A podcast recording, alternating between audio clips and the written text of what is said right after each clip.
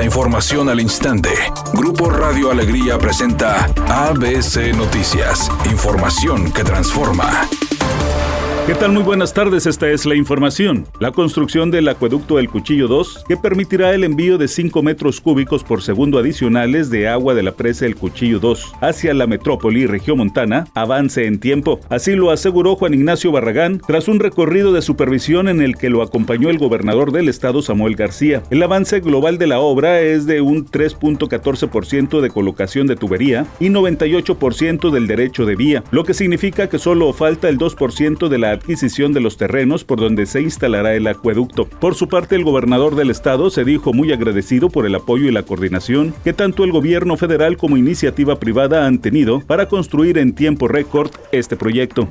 Al asistir a la Convención Nacional de Movimiento Ciudadano, el gobernador de Nuevo León, Samuel García, externó su deseo de participar en las elecciones presidenciales de 2024, pero a quien un nutrido grupo de consejeros emesistas aclamaron con el grito de presidente, presidente, fue al alcalde de Monterrey, Luis Donaldo Colosio Riojas, quien señaló que lo más importante no es echarse porras como movimiento, sino como movimiento echarle porras a su gente. Porque eso es lo que configura este verdadero movimiento ciudadano, un movimiento por y para la gente, movimiento que promueve la igualdad, la protección de los derechos, la defensa de las personas en situación de vulnerabilidad, pero sobre todo el derecho que tenemos todas y todos a la alegría, a poder soñar y a través de esos sueños materializar a nuestras familias, a nuestras siguientes generaciones.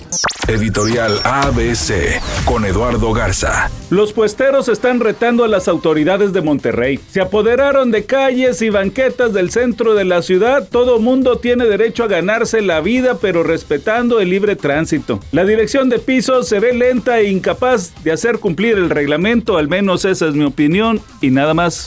ABC Deportes informa, los Vaqueros de Dallas hicieron 33 puntos en el último cuarto y vencieron 54-19 a los Potros de Indianápolis. Ganaron los Raiders 27-20 a los Cargadores, los Jefes perdieron con los Bengalíes 27-24. Las Águilas siguen como el mejor equipo en la NFL, vencieron 35-10 a los Titanes. Perdieron los Delfines 33-17 con los 49 y Jimmy G salió fracturado dentro de los resultados que se jugaron en esta jornada 13 de la NFL, que el día de hoy se cierra con un partido no tan atractivo, no muy bueno, pero que al final de cuentas cierra la jornada entre Santos y Bucaneros.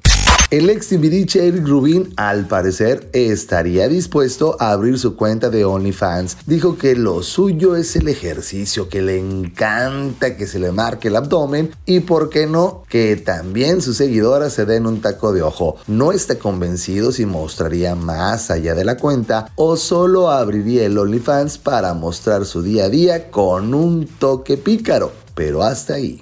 Temperatura del Monterrey 23 grados centígrados.